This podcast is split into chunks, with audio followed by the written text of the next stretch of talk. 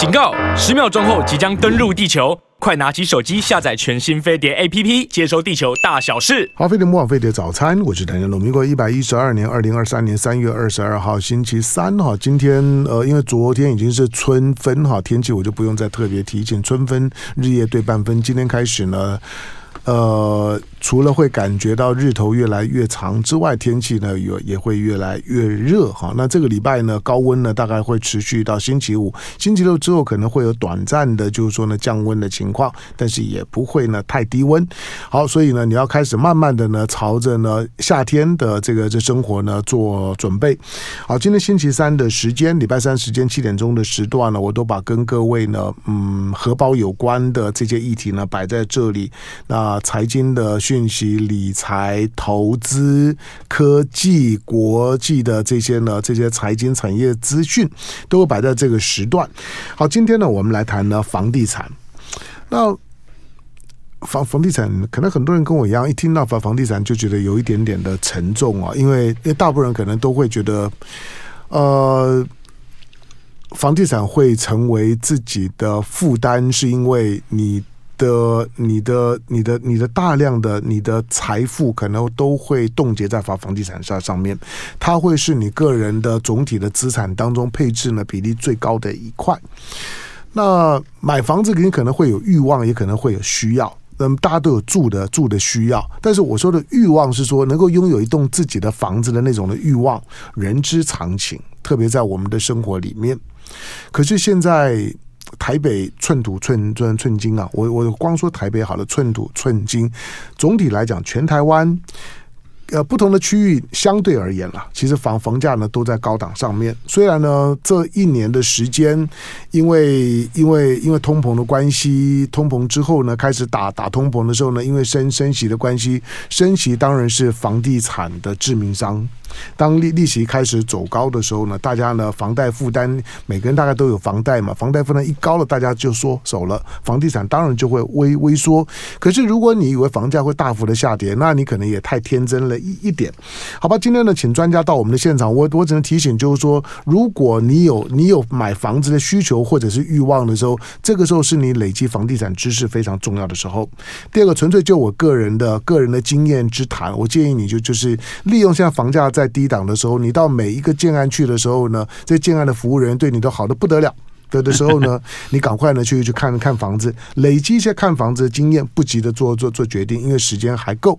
好，那因此呢，累积呢房地产的知识，挑你的区位，挑你要的房型，开始一个个看，知道呢买房子大概该注意哪一些的眉角，不管是不管是呢新新成屋也好，或者是或者是这个就是说呢成屋也也好，或者是预售屋也好，它都有呢不同的一些呢一些美感呢要处理。当最重要的问题还是从一个投资交易的。观点来讲，如何让自己呢买到一个合理价格、合理的房子，既保值又自住。那同同时呢，可以呢让自己呢资产被冻结的时候呢，在付贷款的时候呢，不会呢觉得非常的有压力。这些呢都是每个人面对房地产的人生课题。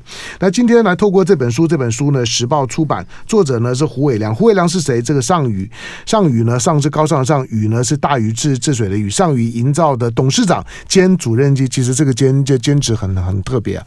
意思就是说呢，他本身的专业是主任其实现在现在是董的董事长。好了，上宇营造的董事长，那的胡伟良呢，在我们的现场，欢迎。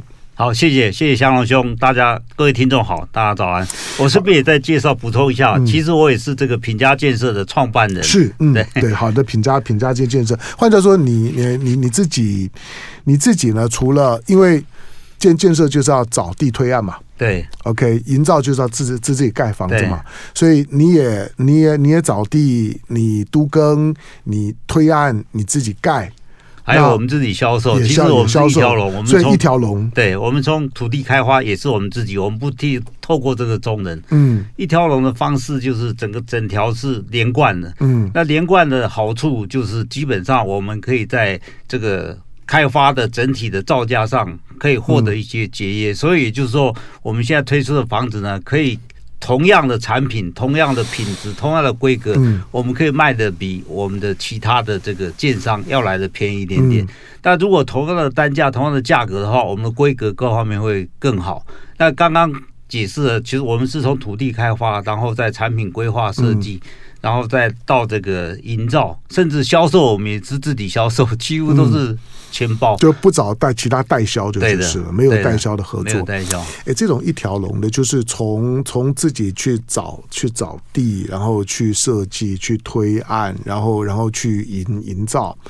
你你光要养养养这这几个系系统，那个成本就就就很高了啊。然后营造，然后最后呢，还还自己呢去销售，那不不另外找代销。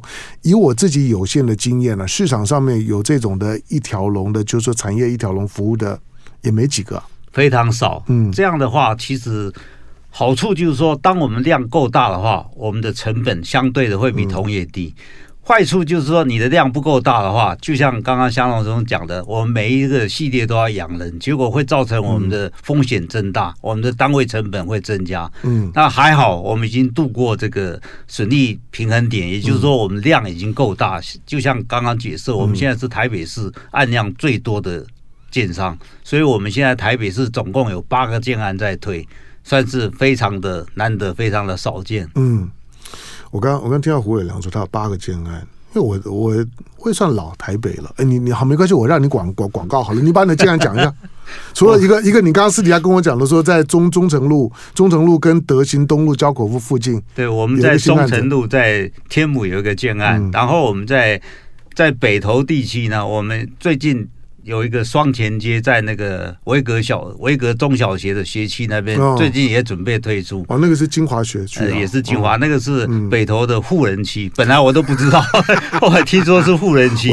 我会把孩子塞塞进维我维格的，会在那地方买房子，就让孩子要要念维格，因为他是私立学校，他不是学学区的问题。对。但是为了让孩子念维格，搬到那里，你想也知道，那个那个财力大概都都都不差的。对，尤其很多，而且经常是第二套房。没有错，你讲的完全正确，所以在那边需求未必是大房，至少让这个太太陪小孩念书，没错，有这样的需求，没有没有错，而且那一算呢，就是哦，从幼稚园开始，然后到小学，到中学，到高中，那个呢不止十二年，是三四年一一贯了，对。对，所以呢，那那个房子需求是大的，对，所以维格学区可可想而知，那边的房价应该也算是相当的高，像我们最近。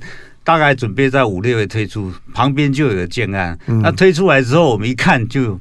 大家都非常的松了一口气，因为它推出来的房价呢，跟我们相比贵了我们大概十万到二十万，但是它的格局位置都没有我们好，就变成，所以从这边也可以显示出我们一条龙所能够显示出来优势，就是我们在同样的这个产品的规格各方面方面呢，我们可以提供更有利的一个价格给我们的消费者。那刚刚讲到北投期之后，我们再回来讲大同区，大同期我们在这个。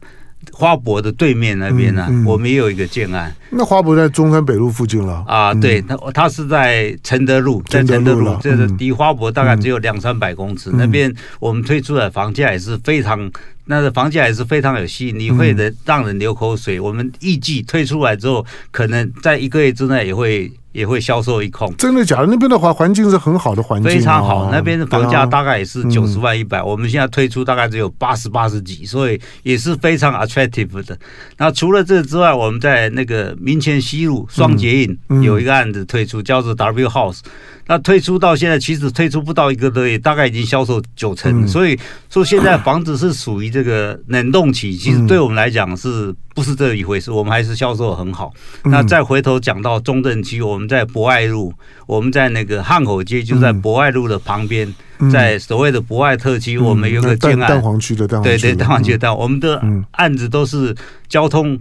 非常好，生活机能非常强。那大概是这样一个区域，我们也是最近会推出汉口街一个十五层楼，也是我们叫做这个，我们叫做七七，就是汉口七七，呃，品家七七，它是在汉口街，所以它位置也非常好。嗯，除了这之外，我们在我们房价里面，在台北市房价最高，我们在这个大安区，嗯，在四维路呢也有一个案子，那个四维路那个案子啊，大概。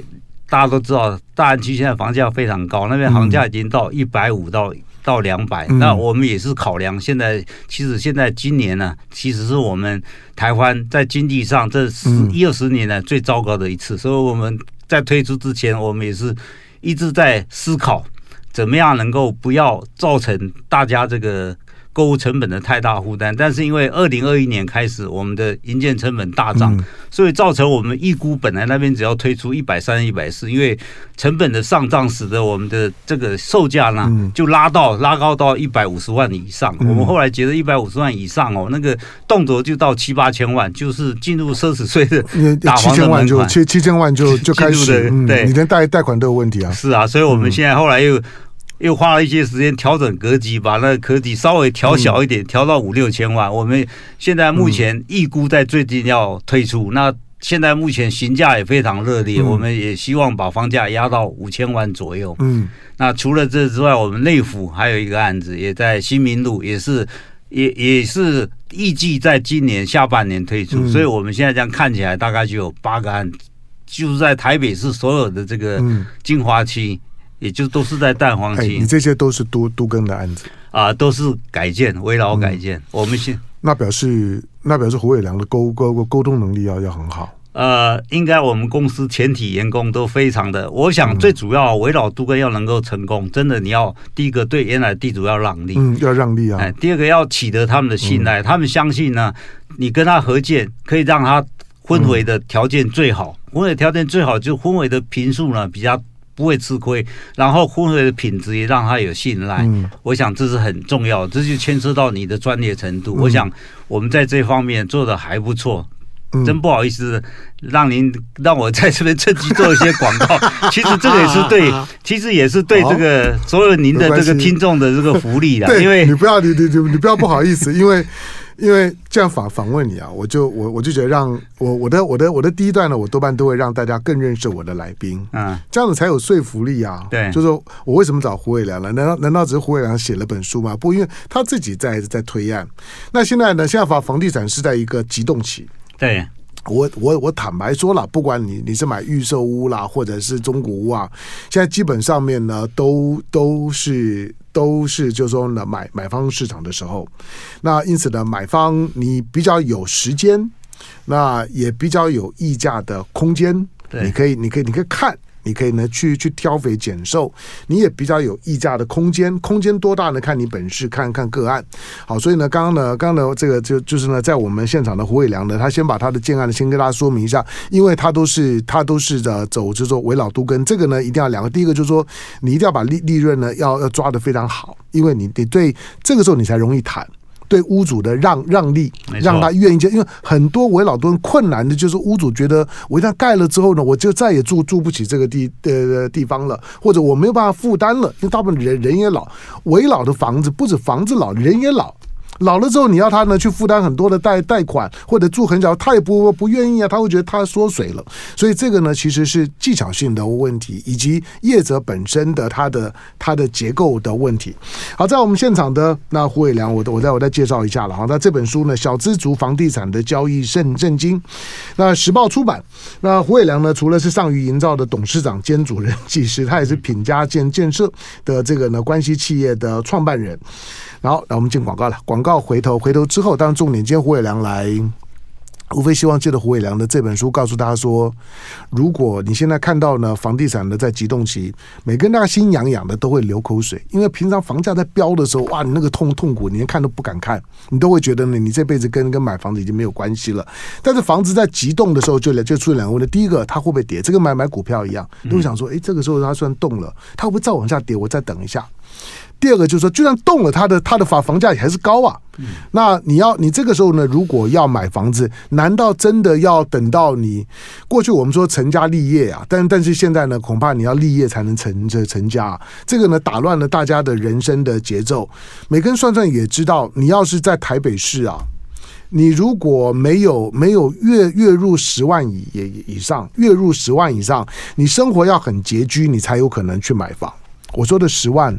应该不夸张吧？不夸张，不夸张。你大概要，不管是你一个人或者两个人，总而言之呢，你的家庭收入如果没有到十万以上，同时你还得要很很省，你才有能力去思考买房这件事情。更何况里面呢还有自备款的部分。那真的这么痛苦吗？好，那待会儿的胡伟良教你来进广告回头聊。好，飞碟联播网飞碟早餐，我是谭家龙。来，今天呢，在我们现场礼拜三的时间了。那在我们现场的来宾，呃，你你或许偶尔你会在电视的一些谈话性节目当中啦，理财啊、房地产的这些议题当中呢，你会呢，你会看到他侃侃而谈。那上宇营造，上宇营造呢，他也是呢品佳建建设的老板。简单讲了，就上宇营造的董事长，也是品佳建设的创办人。那他是一个一条龙的这个，就是说，就是说呢，房房地产业者哈，从从找从找地，从规划，然后然后呢，从从设计到新建到销。售，反正全部呢都都都是呢一条龙。好，那这个上宇营造的董事长、品家建设的这个创办人呢，胡伟良呢，在我们的现现场。这本书呢，时报出版《小资族的房地产交易圣经》。好，我也我也我也不希望说呢，用“小资族”三个字呢去骗我们的听众，以为有些哎，你小，因为每个人都自认是小小小知足啊。是啊。只要你开始工作了之后呢，你就想把自己打扮成小小知足的样子。对。可是小资的那个小，还是有大小的差异啊。是。所以。当我们在讲说小小资族买，每个人都想买买房子啊，就算买个小小套房，有自己的一个一个壳，大壳、小壳、丑丑壳都没关系，每个人都想要自己的壳。小小资族大概是现在呢看着房地产流口水的最主要的族群，但是你为什么觉得呢？就算是小资族，房地产对你呢也不是这么的遥远，还是有机会的。小资族要买房怎么做？其实基本上哈，小资族还是买得起房的，只要你要改变你的思维、你的观念。比方来讲，我们现在发现小资族最大的困难是在头期款。当然哦，呃，往后的那些那些款项，三十年的款项支付，甚至有些银行还可以容许到四十年。其实我们先不谈四年，光是以三十年的话，其实你如果买一个一千一千五百万、两千万的房子摊下去，其实是还可以接受的。最主要还是输在头期款。那但是很多年轻人会想说啊，我等到头期款筹足再来买。嗯，那我觉得这是一个错误的观念，因为其实我们看得到哦，房地产永远只要你经济有成长，你有通货膨胀，你的房价一定上了。嗯，所以这是不能不可以改变的事实。那我们看得到，如果经济不成长，那这个国家不是 是开始要沦亡了，是处在一个很危险的状况。所以只要有经济成长，一定会跟着有通货膨胀。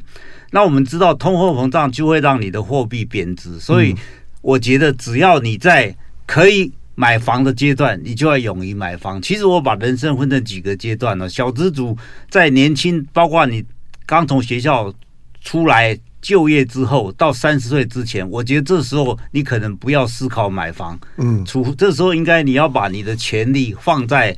充实你自己，提升你的这个职业的技能，提升你的竞争力。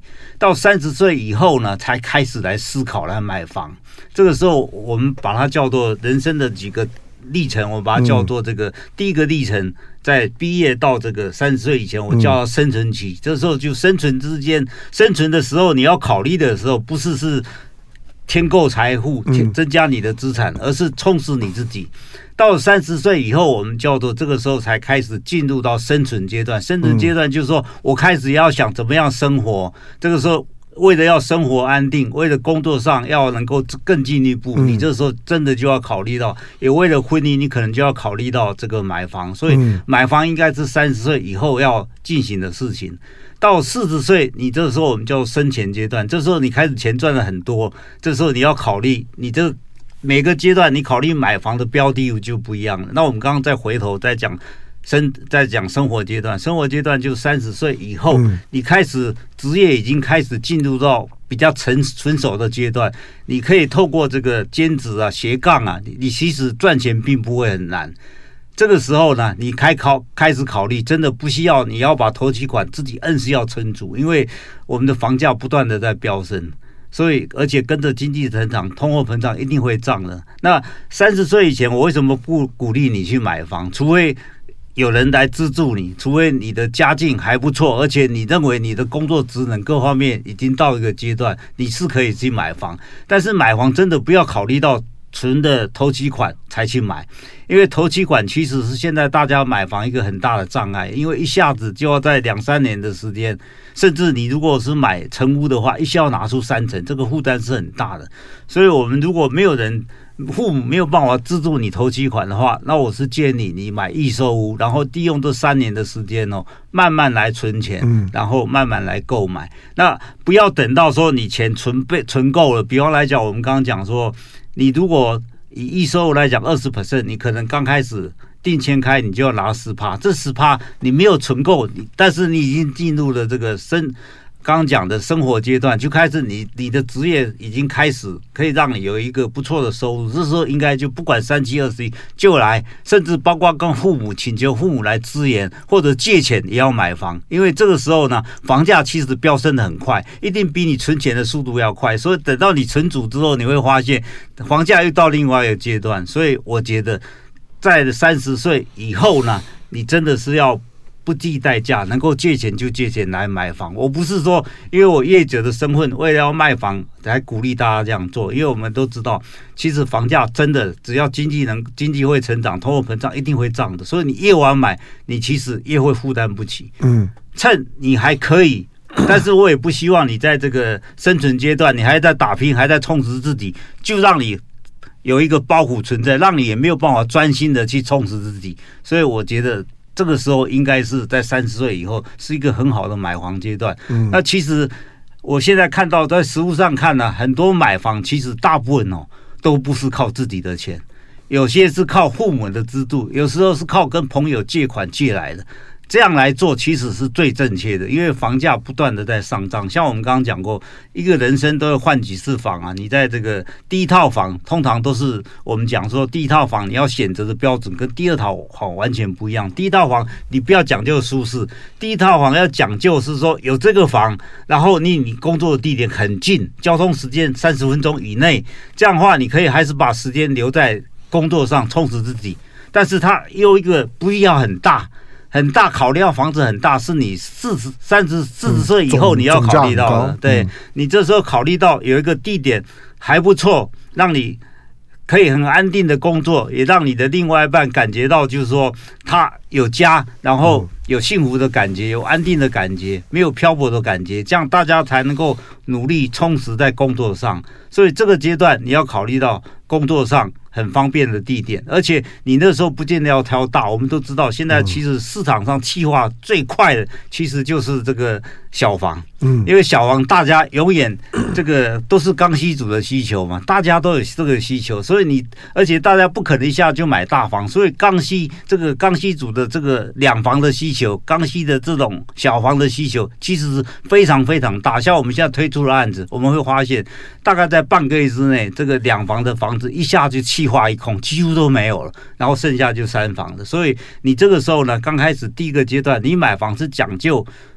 这个居住的环境，也就是说工作的地点跟你现在居住的地点不要很远，用这种当做你的标的去选择，千万不要去选一个这个郊区，然后。像淡水这样，这通勤时间就要掉你两三个月、两三个小时。这样的话，你每天工作光是通勤时间就把你搞得焦头烂额，把你搞得非常身心非常疲惫，你也不会努力充实自己，也不会想在工作上求精进。所以第一个阶段买房呢，刚刚讲第一个买房，你不见得要这个头期款呢，你不见得要存主头期款再去再再去买房，你可以用借的，甚至跟你的父母这个稍微。塞纳一下，然后父母来资助，这个一点也不丢脸，这是很正常、很健康的一个行为。你都不知道现在当父母压压力很大吗？是啊，有一点大，但是其实父母、哦，我年纪一大把了，我还有本来以为是自己的退退休金、养老金。还要张罗出来呢，给小孩子呢去买房。只有头期款啊，头期款其实就是 两三百万，还好啊，两两三百万那是小小房子啊。嗯，好吧，在在我们现现现场的呢，我接着再介绍一下来宾，上宇营造的董事长，他自己也也是也是主任技师。那同同时呢，他也是呢这个相相关的相关的他们的这个这个这就是关系企业。那那品佳建设的关系企业的创办人呢，胡伟良呢，胡董事长在我们的现场。好，胡伟良呢自自己他因为他他同时塞给我两两本书，这两本书呢出版的日期呢差一个月而已。另外一本呢是呃房地产的必胜圣经啊，那房房产界的孙子兵法。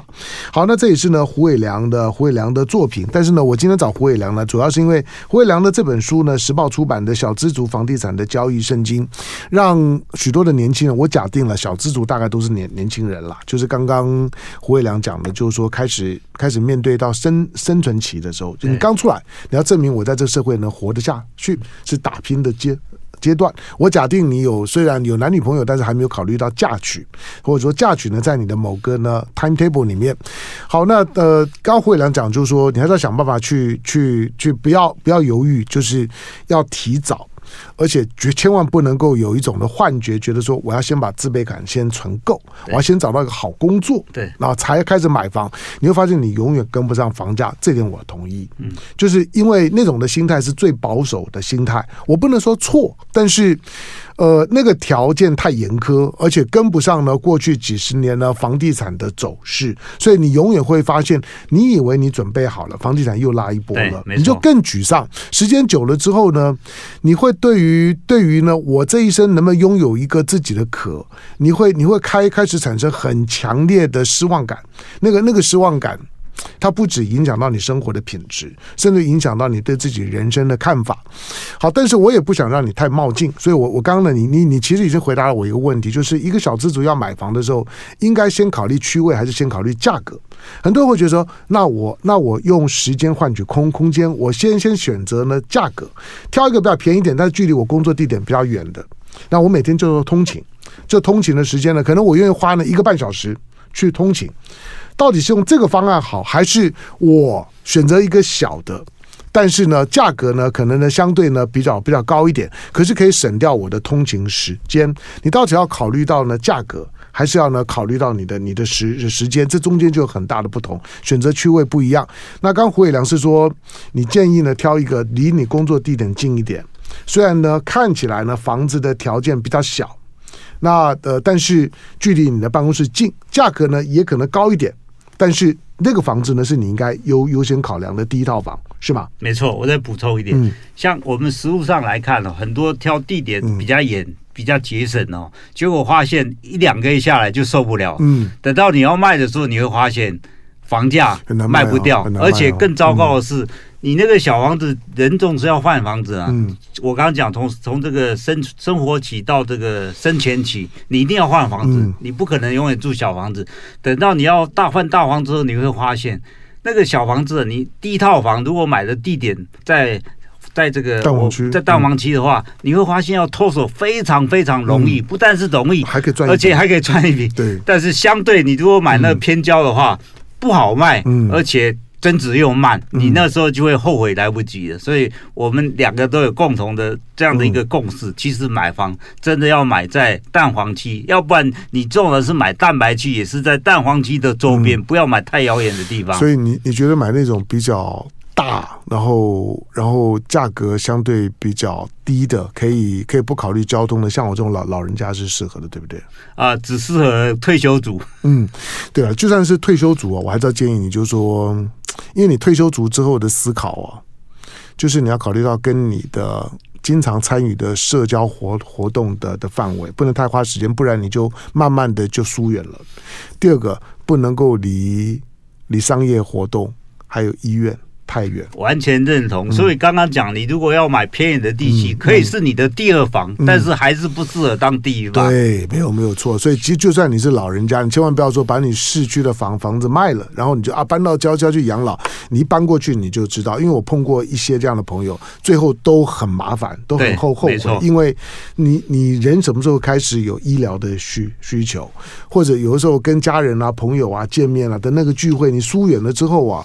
一旦有距离感了，啊，你要你要在经营，人年纪大了，活活动力就就降低，体力也降低。你年轻时候，你可以开个车，开个三三小时呢，到到到到台中呢，到高高雄，你也你也不会觉得远，没错，甚至愿意为了呢吃一顿饭呢，我我开到高雄去，我当天开完再回来，我都觉得爽。可是你到了有年纪，像我这年纪，你就不可能，所以你一定要保留呢，你离医院、离主要的商业活动不能够太远，否则你的晚年呢就会。呃，不不不确定性就很高了，所以第二套房可以来进广告，回头之后呢，继续跟在我们现场的上宇营造，同时也是呢，也是品家建设的老板呢胡伟良，那胡董事长聊请，稍等一下。好，飞碟播放飞碟早餐，我是邓家龙。来，今天呢，礼拜三的时间，在我们现场的呢，上宇营造，同时也是品家建设的老板呢，胡伟良啊，胡董事长。好，那这本书呢，时报出版《小资族房地产交易圣经》，我完全呢就起心动念，我看到现在房地产的价格，我有有时候看到有些新的推案的时候，有漂亮的样品屋啊，嗯，我就停下车进去逛一逛。那当并不是要要买买得起或者要买的问题，就是知道一下像房地产的趋势。看样品屋的目的是为了知道像房地产的趋势，它的规划的趋势，它的设计的趋势。那每每种的房地产呢，都都有不同的理念，也吸引不同的课程。可是面对到房地产这个呢，注定是你人生当中你的资产配置的最大的一块，它会冻结掉你大量的、大量一生当中呢，你努力工作的所得的部分，都会冻结在房地产里面。你可以说它是一种的储储蓄，它一种保值，可是它也是一个负担。所以如何去处理房地产这一块，是你人生很严肃的课题。那我也不要呢，大家每个年轻人一出社会看到房地产就吓到，除了等等遗产之外呢，好像呢不不不准备想第二件事情。但是你要怎么样凭一己之力？如果你都没有这些，爸爸妈妈呢也不会帮你，也没有爸爸妈妈帮你呢付得起呢自自备款，爸爸妈妈呢也没有办法留遗产给你，或者呢这房子在乡下，你也你也不可能住，那你怎么办？你要自己去张罗房子的时候，不要被看到自己的薪水袋的时候就被吓住了。这里面还是有很多的操作的方式。好，那胡伟良，因为因为他们他们在经营房地产了很多年的时间，好，同时呢做做都更这样有各种类型的推案。呃，可是小小资主还还有一个问题啊啊，比如说比如说现在的豪豪宅的门槛压在七千万嘛，嗯，你其实七千万以上，你到银行去贷款的时候就四成。那那那那就累了，你要到哪去筹去筹六成？这个不要说小小资族，就算是我，你要我一个一个七千万以上的房产，我自己要有要有六成的自备款，我压力也也也也很大啊。那小资族，你认为在台北市，以你以你在这种推案的经验来讲，我应该让自己的所得收入大概到怎么样水平的时候，才能够有条件认真的面对购物的需要？我觉得哈，只要你的收入哈，你家庭的收入在十万块以上的话，嗯、你就应该不计代价去买房，因为我们刚刚讲过，这个房价是会跟着经济成长，嗯，嗯还有跟着通货膨胀不断的涨，所以你要去买房。那至于你感觉到你现在要买的房子呢，要占你的几成？现在众说纷纭的，有人说要你的收入三成以上就好，其实要看情况。嗯在不同的情况，它的比例占比可能不一样。如果你的工作非常稳定，像公务员呢、啊，你大概只用三成就好了。嗯、但是如果你觉得你的收入不断的有成长的空间的话，那么可能可以到四成，甚至你觉得现在是很好的买房时机，你提升到五成也无妨。嗯，因为你的收入，因为我觉得人都是在五成是贷款。对啊，贷款的每个月贷贷贷款每个月要、嗯、要还贷的金额占你的收入的五成，嗯，我觉得这就是上限。但是很多人告诉你只能三成，其实都不对的，要看你的收入的是成长的情况。如果你的收入有不断的成长，其实四成也无妨。那如果机会来的话，五成甚至也无妨，因为有一点压力，人生带着压力才会进步，会督促你。其实现在的就业 机会这样子长大的吗？其实现在就业机会很多，嗯、尤其斜杠的这种机会非常的多。其实要赚钱并不太难，就业就很多，但失业的也很多了。当然啊，当然，我们其实要讲哦，这个又回过头来讲，你如果职业现在不安定，或者眼看未来你也不会有什么好的收入的话，那我刚刚讲过，所以要回到第一个阶段，你人生第一个阶段就要好好把自己充实好，这个再来谈买房。如果你自己没有一技之长，或者没有一个顶尖的一个技术的话，你去谈买房，那真的是非常危险，尤其现在在高房价的时期。那刚刚讲时机对的时候，你为什么五成都可以试探？因为其实啊，有时候买房机会稍纵即逝，像现在目前。我觉得是买房很好的时机，因为要逆势操作。这个、这个、这是我要我要问你的最后一个问题，啊、因为时间的关系。好，那这个时刻你认为是买房很好的时机？为为什么？你认为房价不会再修正吗？我觉得以易售屋来话来讲的话，房价基本上下修的可能不太大。但是这个时候，如果在房价销售很顺畅的时候，你的溢价空间是零呢、啊。现在目前有一点点溢价空间，只有现在才有。嗯，以后再过一阵子，再过一两年，现在我们知道经济很差嘛，所以在这一两年会有这样的一个溢价空间。等到经济真的走底之后，政府为了救市，又开始降房价，又开始货币宽松，那时候房价绝对在涨上去。那个时候不单是说你没有溢价空间，而且。房价还会在上涨，所以这个时候，我觉得所谓逆势操作真的是最好的时机。嗯，那可以溢价的空间多少呢？我觉得十趴大概是顶点，因为嗯，真正的现在在。现在在现阶段呢、啊，除非那个建商土地买的很早或者很特殊的情况，要不然建商的这个毛利大概是在两成到两成半之间。那扣掉你的营运成本，大概只剩下一成到一成半。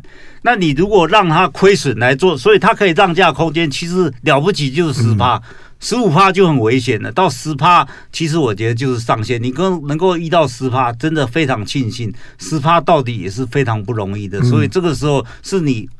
这在这几十年来，你存有的少数的这个溢价空间，那为什么要买预售屋呢？其实我们看得出来，现在预售屋二零二一年之后，房价的房子的规格其实有很大提升。像以我们公司为例的哈，我们现在的耐震都提高到抗六级，到抗六级，对，都到六级。哦，那个那个那个就贵很多了。呃，对，所以基本上我们为什么要这样做？因为抗震五级啊，在我们都知道，再过所有的地震学家都告诉你说，在往后二十年之内，台北市发生耐震六级的可能性有高达七八成。嗯，所以你用抗震五级的时候，虽然房子也未必见得会倒塌，但一定会受损。那你宁可选一个这个在六级之下也是无动于衷这样的一个建物会比较安全。所以第一个建筑的规格提升了，第二个我们知道居住的环境大家都很怕吵，所以楼上楼下嗯常常衍生很多的隔音的要求也提高。对对对，二零二一年开始规定，你的所有楼地板都要加上泡棉